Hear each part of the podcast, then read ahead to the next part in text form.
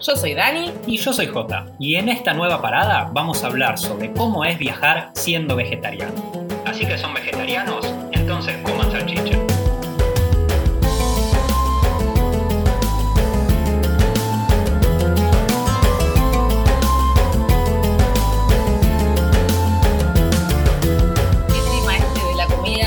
este gente, cuando les contamos que viajamos siendo vegetarianos y encima veganos, nos empiezan a preguntar cómo es que lo logramos, ¿no? ¿Por qué no conciben un viaje de esa manera y piensan que es demasiado difícil?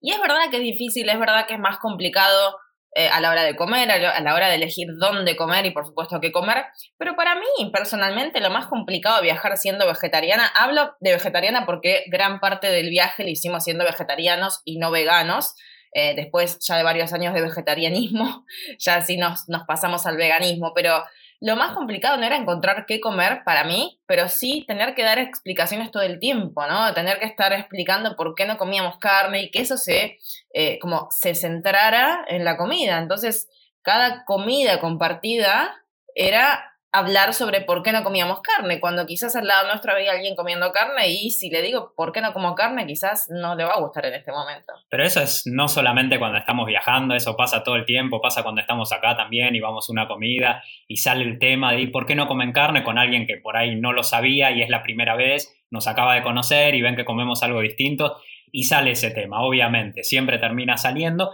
pero cuando estás viajando a veces pasa que te invitan a lugares, que te invitó una familia que te prepararon un plato para agasajarte y dicen, bueno, pero ¿por qué? ¿Qué pasa que no lo, que no lo quieren comer? ¿Por qué no, no lo van a comer? Y ahí son a veces los momentos más incómodos. Sobre todo porque hay mucha gente que no concibe que uno sea vegetariano o vegetariana por elección. En muchos países de Asia el que es vegetariano es porque no puede pagar la carne. Entonces cuando reciben un invitado le van a agasajar con lo mejor que tengan y va a ser la carne. Entonces eso es lo más complicado, decir, bueno, tengo que decirle a esta señora que estuvo cocinando la carne eh, que no la puedo comer o que no la quiero comer. Yo en mi caso no la puedo comer, o sea, por más que diga, bueno, lo hago por la señora, no la puedo comer, mi cuerpo no la tolera, si la como después la vomito, o sea, no, no es así como, ay, bueno, déjate hinchar y comela, sino que ya llegó un punto en que no puedo procesar la carne.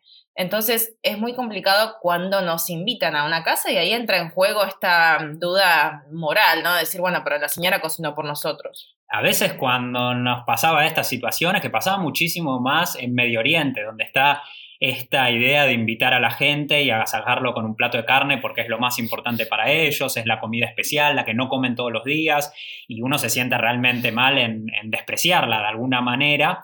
Y por más que muchas veces intentábamos hacerles entender y ah, con la limitación del idioma siempre es mucho más difícil, a veces no había manera. Yo cuando estuvimos viajando por Medio Oriente, si bien cuando tenía que elegir no comía la carne y nunca no compraba los platos con carne, cuando iba a una casa terminaba comiendo la, comida con carne que nos habían preparado justamente por esto, para, para no faltar el respeto y porque yo me sentía peor diciendo que no, que no la, que no la podía comer por, eh, porque no, por, por alguna decisión moral, que si la terminaba comiendo. Entonces muchas veces lo que pasaba era que pensamos, bueno, está bien, si yo como la carne y Dani no, no se van a dar cuenta, va a pasar desapercibido, porque siempre había un montón de comida vegetariana también en las mesas. Y un montón de gente comiendo. Claro, un montón de gente y había otros platos vegetarianos y pensamos, bueno, nadie se va a dar cuenta, pero sí se daban cuenta porque ese era el plato estrella que querían que comiéramos. Y por más que yo comiera la carne y, y Dani no, venían y le decían a Dani, ¿por qué no comes la carne? Recuerdo una vez una madre iraní que se puso muy sensible con vos. Sí, me decía, aparte, si vieran la cara de la señora que me agarraba, me miraba con cara de lástima, me acariciaba el hombre y me decía, pero vos sos muy joven para tomar esta decisión. No sabes lo que estás haciendo, ya te vas a dar cuenta cuando sea muy tarde. Es como cuando dicen, bueno, no, no, no voy a tener hijos, pero no, vos sos muy joven, ya después te vas a dar cuenta, algo parecido. Pero bueno, entiendo que somos distintos. Yo lo que hacía para explicarles, sobre todo a, la gente de, países musulmanes, era, así como ellos no comen carne que no sea halal o no comen cerdo, por ejemplo, por eh, que es un animal muy sucio, entonces directamente el cerdo para ellos está prohibidísimo. Entonces yo trataba de ponerles como algo conocido, ¿no? Para que pudieran tomar dimensión de esto y decía, bueno, así como ustedes no comen cerdo o no comen carne que no sea halal, bueno, yo no como ninguna carne y es por mi decisión. Cuando veía que no entendían, que no había forma de que me aceptaran, Eh, porque también entra en juego esto, ¿no? Yo, a ver, tengo como muchas, eh, muchas cuestiones que me voy abriendo, ¿no? Y siempre me, me empiezo a preguntar si estoy haciendo lo correcto, ¿no? Si cuando voy a casa y no como la carne, pero realmente es una decisión personal. Y así como yo respeto a todos, también pretendo que me, que me, que me respeten a mí. Es como que yo respeto nunca iría a llevar un cerdo a la casa de un musulmán, por ejemplo, o como no entraría sin el velo o sin cubrirme. Sí, o comer algo cuando ellos están durante el mes de Ramadán y comer algo delante de ellos. Entonces me parece que la empatía también tiene que ir en, en ambas direcciones y que me entiendan a mí que es una decisión que yo tomé y que no la quiero comer. Entonces es muy difícil para ellos entender algo que nunca vivieron. Ellos mm, quizás no conocen a nadie que sea vegetariano. Entonces hay que explicarle con algo que sea conocido y es el ejemplo que a mí me sirvió. Cuando veía que no funcionaba nada, decía que directamente me caía mal o que era alérgica a la carne y eso funcionaba mejor. Es la solución que encontramos, la que más resultado nos terminaba dando, decir, no, que me cae mal, que, que no, no, lo puedo, que soy alérgico. Igual a veces era muy difícil hacerle entender a la gente. Uno lo puede pensar y puede tener un montón de planes, pero después cuando estás en una casa y los iraníes, con toda su hospitalidad, con todo el amor del mundo que tienen, pueden ser muy, muy insistentes y te pueden decir, no, pero comela, comela. Y había alguien por ahí en la familia que hablaba inglés generalmente, porque muchas de las veces que estábamos en la casa de alguien era por medio de Couchsurfing, y le decíamos al que nos estaba hospedando, avisale, decirle a tu familia por qué no comemos la carne o que nos cae mal. Primero empezamos con que somos vegetarianos, después cuando no iba que nos cae mal. Y no sabíamos que les traducía, igualmente nos seguían insistiendo hasta que, bueno, yo a veces terminaba comiéndola para que, para que se terminara ahí el asunto. Y a veces ni siquiera era una cuestión idiomática, porque también en Irán, ya vamos a hablar de otros países, ¿eh? pero en Irán nos costó muchísimo viajar siendo vegetarianos, porque los iraníes son divinos, ya lo saben, que los amamos, que Irán nos cambió la forma de ver el mundo, que es uno de los países que más nos marcó, pero también hay que admitir que los iraníes son muy duros, ¿no? Duros de entender otras realidades y sobre todo esto de ser vegetarianos. Nos pasó algo en Irán en Kurdistán en realidad, con un señor kurdo que nos alojó en su casa con, por Couchsurfing, y él hablaba perfecto inglés, era profe de inglés, o sea que el, idioma no era un problema, que a veces decís, bueno, pero hay una barrera idiomática, no, hay una barrera cultural, que no es lo mismo y que puede ser peor que una barrera idiomática. Y él, claro, no entendía por qué no comíamos carne, no entendía y se enojaba. Sí, sí, estaba bastante negado. Esto es lo que le da nombre al podcast, lo que nos pasó al, capítulo de hoy, lo que nos pasó con el, con el kurdo haciendo couchsurfing, porque nos dijo, bueno, está bien, nosotros ya le habíamos avisado que, que somos, que éramos y somos vegetarianos. Nos dijo, bueno, los voy a llevar a comer pizza. Dijimos, bueno, con la pizza no va a haber problemas porque siempre hay opciones vegetarianas. Entonces, ¿qué pasó? Llegamos al restaurante de pizza, que la pizza iraní no es nuestra preferida, la llenan de ketchup, la llenan de mayonesa, es, es, ritual para ellos. Y si Arriba, no, Porque la gente debe estar pensando dónde iría la mayonesa en la pizza. Te traen los sobrecitos, se la ponen arriba, y si no le pones ketchup y mayonesa, te abren el sobrecito y se lo ponen por vos porque es la manera de que se come la pizza en Irán. Piensan que vos no sabés. Claro que no sabes comer pizza y esto se come así, por eso es lo que le decíamos de, que son bastante insistentes con algunas cosas. Entonces, ¿qué pasó cuando llegó el menú? Bueno, ahora vamos a recrear la situación porque no tiene desperdicio. Llega el menú, a ver, yo soy nosotros y que J sea el nuestro yo soy, host. Dale, yo soy, el señor. bueno, llega el menú y yo le digo, bueno, em, para nosotros es una margarita, era una pizza cada dos personas, entonces, bueno, una margarita. No, no, pero margarita no tiene nada. Eso es solamente queso, tomate, ketchup, mayonesa y, nada más. No, no. Pidan algo con más cosas. No, no, no, pero queremos esta porque las otras tienen carne. No, no, pero no importa. Los invito yo. Pidan algo que tenga más cosas. No, pero no queremos con carne. Queremos esta que es simple, que no tiene nada. Pero ¿cómo puede ser? Sin carne no, no va a ser deliciosa si no tiene carne. Que sí, que es para nosotros dos, que queremos esta. Bueno, vamos a hacer una cosa. Pedimos una pizza cada dos. Yo con mi mujer pedimos una y ustedes dos piden otra. Yo les voy a pedir una que no tiene carne, pero tiene otras cosas. ¿Pero tiene vegetales o tiene carne? Sí, sí, sí, tiene vegetales, muchos vegetales, pero más, porque la margarita tiene pocas cosas. Bueno, pero seguro que no tiene carne porque realmente preferimos la otra, la margarita. No, no, pero es que la margarita no es rica. Vamos, yo les voy a pedir una. ¿eh? Ahora lo llamo al mozo y le pido una. Acá hablan en, en farsi, hablan en su idioma y nuestro host le pide al mozo dos pizzas, una para ellos con no sé qué y una para nosotros, la especial sin carne. Bueno, y ahí dijimos, bueno, ya está, es una batalla perdida, no hay forma de pedir una margarita con este señor, dejemos lo que pida lo que quiera y no sé, vendrá con unos morrones arriba, no sé, un brócoli. Llega, momento que llega la pizza, llega, la ponen adelante nuestro. Bueno, acá está. Esta es sin carne, pero eh, es más deliciosa que la margarita. Esta les va a gustar más. Pruébenla que les va a gustar. No se imaginan mi cara cuando llegó la pizza, estaba, pero cubierta, cubierta de salchicha. O sea, no se veía el queso de la cantidad de salchicha que tenía. Encima, claro, la salchicha al horno, larga toda la grasa. O sea, estaba toda la pizza llena de salchicha y de grasa. Pero ¿qué, qué pasa que no la comen? ¿No, les gusta? ¿Qué tiene? coman, cómanla, cómanla. Bueno, ahí le dijimos que eh, la salchicha era carne, que no sé lo que él pensaba, quizás pensaba que la salchicha, no sé, crece de la tierra. Le dijimos que, que era carne y no lo entendía. Decía, pero eso tampoco lo comen, ¿cómo puede ser? Pero pará, eh, ¿cómo le estás sacando la salchicha? ¿Por qué no comes la salchicha si no es carne? Claro, porque yo empecé entonces a correr la salchicha, aunque ya igual tenía todo un gusto a grasa porque eso se va derritiendo. Pero dije, bueno, ya fue, voy a tener que comer esto, lo corro, corro la salchicha y me lo como. Y se enojó cuando me vio sacando la salchicha, no me podía creer. Bueno, entonces si tampoco comen salchicha porque es carne, no sé, yo ya no entiendo más nada. Si no sé lo que comen, mañana van a cocinar ustedes en casa, nos preparan algo ustedes. Mi amor, mañana vamos a comer arroz blanco. Eso es lo que van a cocinar. Y esa era nuestra primera noche con ellos. Nos íbamos a quedar dos, o nos quedamos dos o tres, no me acuerdo, dos noches creo que nos quedamos ahí con ellos.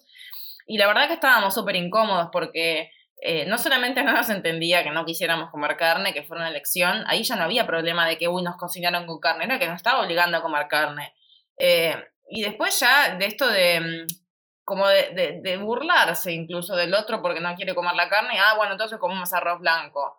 Y fue feo, pero también como que le pudimos demostrar, ¿no? Y, contarle por qué no comíamos carne, los motivos, entender que todos somos distintos y que hay forma de aceptarnos también, ¿no? Al final, eh, cuando nos tocó cocinar a nosotros a la noche siguiente, le dijimos, bueno, le vamos a hacer un plato que le huele la cabeza, con esto no vamos a fallar, vamos a prepararle unos ñoquis. Con esto no podemos fallar, ya lo preparamos bastante seguido, a la, gente que nos invita le preparamos unos ñoquis, cero carne, una salsa, una salsa bien, bien rica con, tomates caseros, todo, bueno, todo echado nosotros los ñoquis. Le vamos a preparar los ñoquis, vamos a comprar con ellos. Él que insistía que quería venir a comprar con nosotros para traducirnos y era imposible comprar los ingredientes, los pocos ingredientes que necesitábamos para comer los ñoquis. Siempre decía, pero ¿les parece que con esto va a ser delicioso? Así que se tenía un tema con si era delicioso o no era delicioso sin, carne. Y resulta que le hicimos los ñoquis, hicimos, siempre hacíamos un montón porque nos pasaba en Asia que cuando nos veían haciendo los ñoquis que llevan su preparación y, em, empezaban a invitar a gente. Bueno, cuando ya estábamos por la mitad, que decía, bueno, ya tengo la, masa hecha, tengo que hacer la, la bolita de los ñoquis, decía, ¿les molesta si invito a dos, tres vecinos? Y era como, ay, pero no va a eh, alcanzar. ¿Y qué le decís? No le puedes decir, sí, la verdad que no, no preparé tanto, ¿no? Entonces ahí aprendimos y siempre hacíamos como para dos personas más. Si éramos cuatro, bueno, hacíamos para seis. Y si sobraba, lo comíamos al día siguiente. Dificilísimo cocinar en la casa del amigo este porque estaba él y la mujer encima nuestro mirando que no le mancháramos la alfombra porque las casas iraníes están por lo general completamente alfombradas que estamos haciendo mucho lío con, la harina, mucho olor con la sal, si estaba encima nuestro. Cada cosa que hacíamos, yo soy el encargado de la salsa, Dani de amasar los ñoquis, cada cosa que hacíamos nos traía algún ingrediente extra porque no iba a estar deliciosa según su idea. Pero al final hicimos al final fue éxito total, hicimos los ñoquis, repitió, comió dos platos, llamó al hermano que vivía en el mismo edificio, fue un éxito total y sobre todo entendió que no solamente se podía ser vegetariano, sino que se podía comer delicioso siendo vegetarianos. Pero quedaría mejor con carne después. Sí, después lo dijo. Pero bueno, esta es también la importancia de los viajes, ¿no? Que no solamente lo que nosotros nos llevamos de cada lugar, sino también lo que dejamos. Él entendió que hay gente rara que no come carne, que elige no comer carne.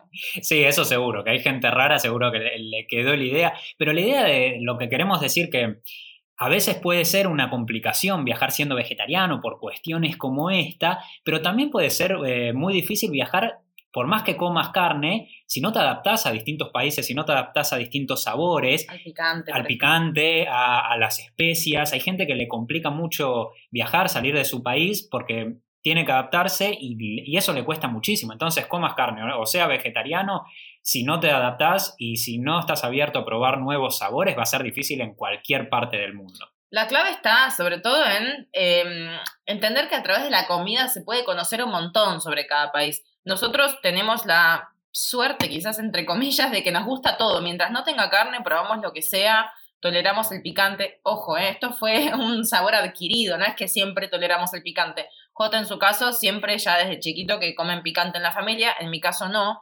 Entonces, al principio me costaba, ¿no? Eh, comía menos, decía, bueno, voy a empezar probando lo menos picante. Después me empezó a gustar y me empecé a adaptar. Y eso fue clave para poder disfrutar la comida en países como Corea del Sur, que comen picante hasta, no sé, con el pan. Sí, sí, sí, a cualquier cosa le ponen picante.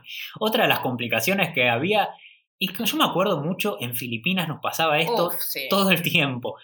Filipinas tiene muchísimas vegetales, tiene muchísimas frutas que son deliciosas, no hay problema por ese lado. El problema era cuando había que pedir en algún lugar para comer algo que no tuviese carne y no hay problema con el idioma porque todos hablan inglés, la gran mayoría, y entienden aunque sea lo básico.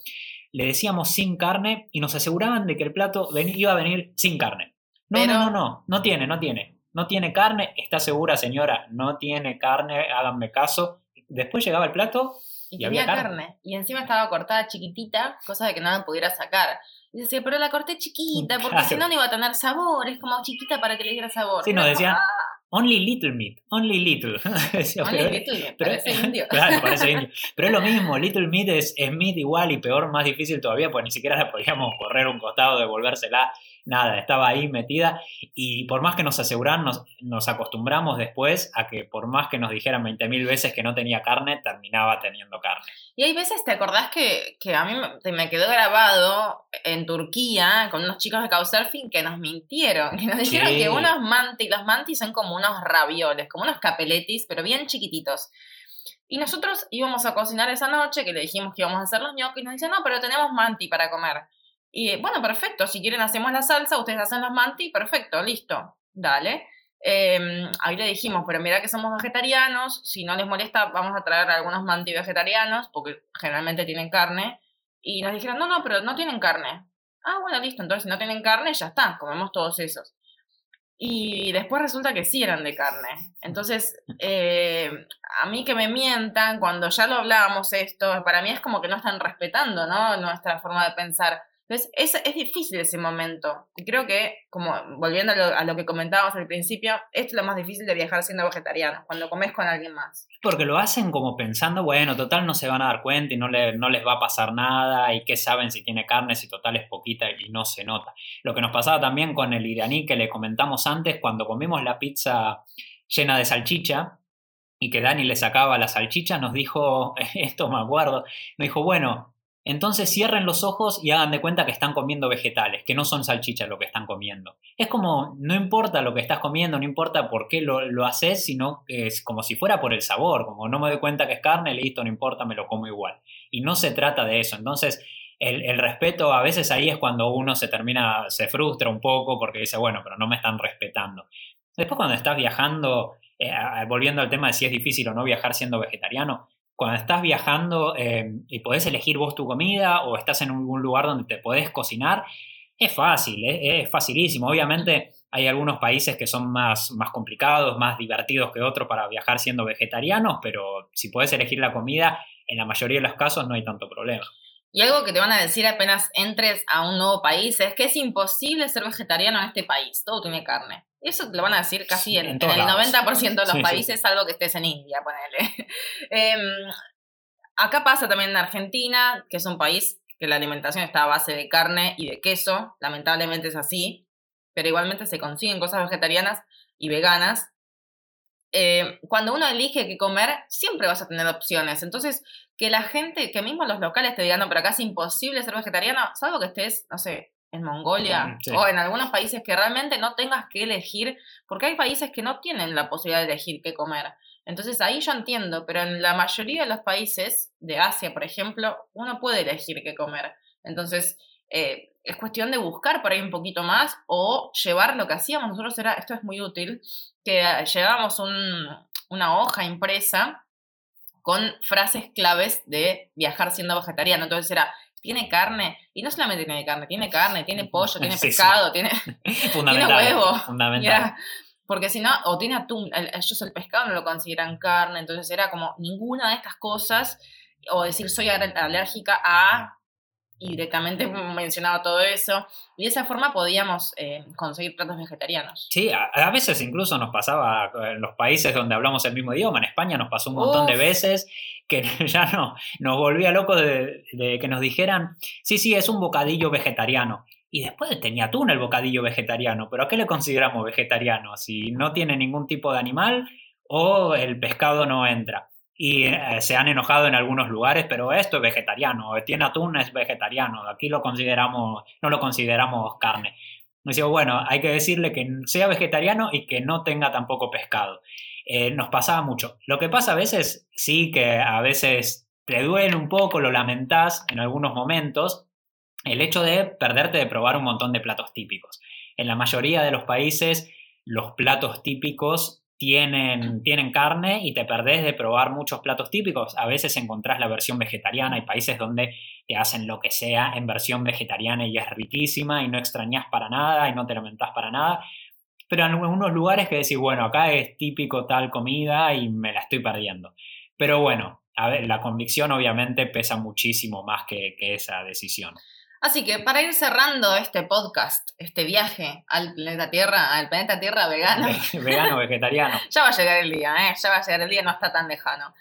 Queremos dejarles un ranking con los mejores y los peores países para viajar siendo vegetarianos. Uh, ¿y los peores también? Los peores también. Qué duro. A ver, empecemos con, los, mejores. Vamos con los mejores, un top 5. Top 5. Bueno, vamos un top 5 de los mejores. Top 5 de los mejores países que nosotros, por los que nosotros viajamos y mejor nos sentimos siendo vegetarianos. En el puesto número 5 tenemos a... Perú, el único país de Latinoamérica que aparece en nuestro ranking. Perú, me encantaban los menús del día, que siempre había opciones vegetarianas. La palta, por favor, la palta rellena. No, eh, una locura. Perú volvería para comer siempre.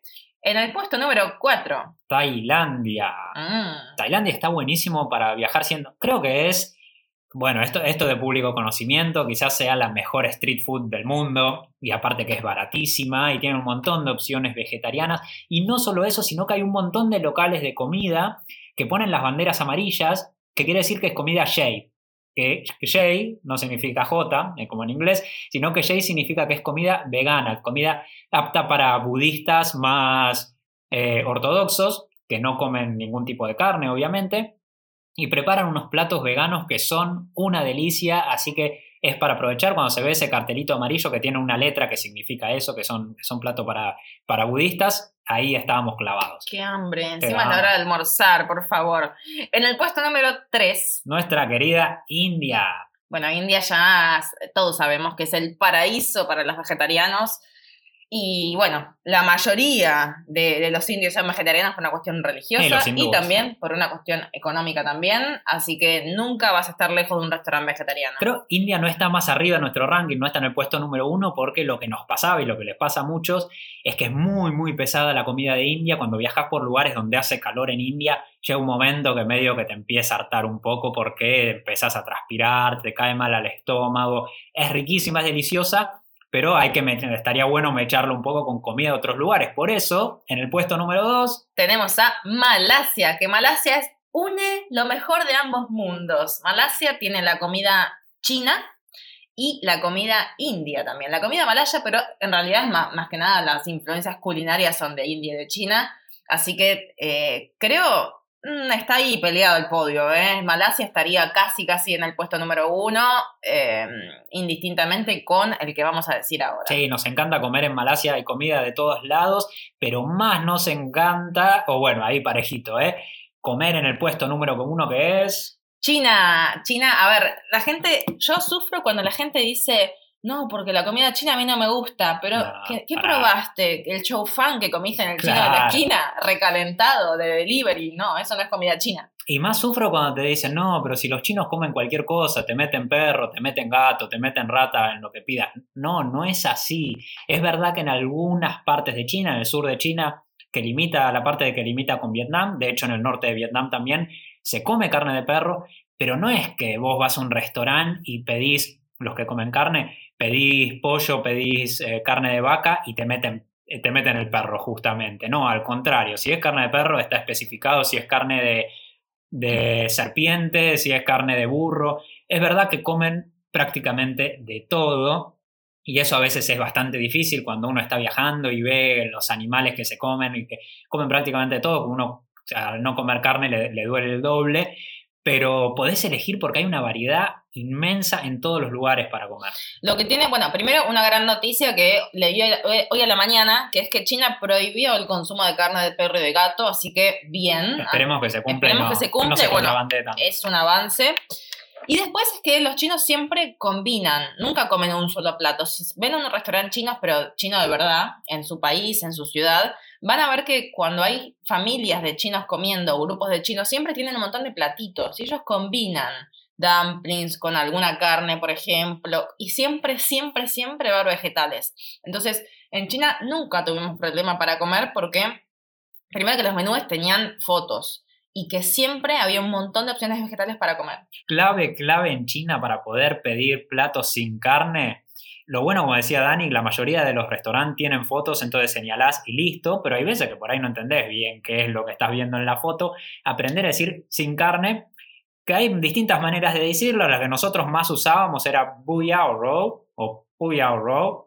Bueno, Siempre la pronunciamos mal, igual. Siempre la pronunciamos mal, pero no terminaban entendiendo. Lo difícil en China es pegarle al tono. También se puede decir medio raw, medio es como sin o, que no tenga.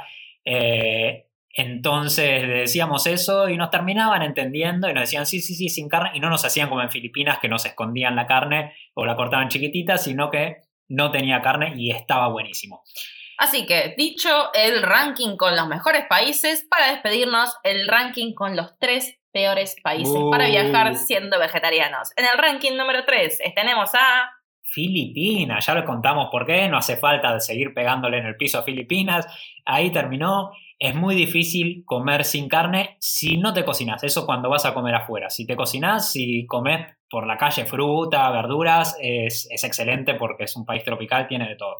En el puesto número 2 tenemos a Irán. Irán, ya lo saben, no hace falta aclarar más. Y en el puesto número uno, en el podio de los peores países para comer siendo vegetarianos, tenemos a... Mongolia. Mongolia, porque bueno... Pobre Mongolia. Sí, me da lástima que esté en el puesto número uno, porque no, es por falta de voluntad, es por las condiciones en del mundo en las que les tocó estar. Bueno, no hay comida. No, hay muy poco, el clima es muy hostil. Eh, poco se planta porque poco crece en Mongolia, la base de la alimentación es mucha grasa, carne con mucha grasa, casi 50%, 50 y 50 entre carne y grasa, em, leche fermentada de los animales que tienen, es comida completamente de supervivencia. Para la estepa mongola, el desierto de Gobi es muy, muy frío, eh, especialmente en invierno. Entonces es lo que hay. ¿Qué hacíamos cuando viajamos por esos países? Primero que viajamos comiendo carne de todas maneras, eh, nos costaba comer la carne porque tenía muchísima, muchísima grasa y nos caía bastante mal. Lo que, lo que hay, la opción para comer de vegetarianos es casi toda enlatada. Vas al supermercado, compras latas de, de picles, latas de choclo, ya odiábamos los picles, cuando olíamos los picles no los queríamos comer más, nos, daban, nos daban arcadas porque los pepinillos todos los días lo comíamos. Era pan con, con, estos pepinillos, con choclo, con algunas latas de algo. Bueno, eso era lo que podíamos comer porque es lo que hay en Mongolia, básicamente. Así que no es su culpa, pero creo que es el país más difícil de los que conocemos nosotros para viajar siendo vegetariano. Así que, como ven, es posible, puede ser más difícil en algún país que en otro, pero se puede, siempre van a encontrar algo para comer. Y es, es, un tema de, quieran o no, es un tema de conversación con los locales. Siempre es un tema, la comida, sea vegetariano, sea cualquier tipo de comida, es, es un tema en común que tenemos en todo el mundo. Es un tema en común, especialmente en Asia, donde son apasionados de su comida, no en Mongolia, pero en otros países de Asia, siempre el tema de la comida está sobre la mesa. Bueno, hasta acá llegamos en el recorrido de hoy. Si querés contarnos tu anécdota o cómo fue o tenés alguna pregunta sobre viajar siendo vegetariana, vegetariano, Recordad que podés encontrarnos en Instagram como arroba marcando el polo y la seguimos por ahí. Hasta acá llegamos con el recorrido de hoy y nos vemos en la próxima parada de este viaje.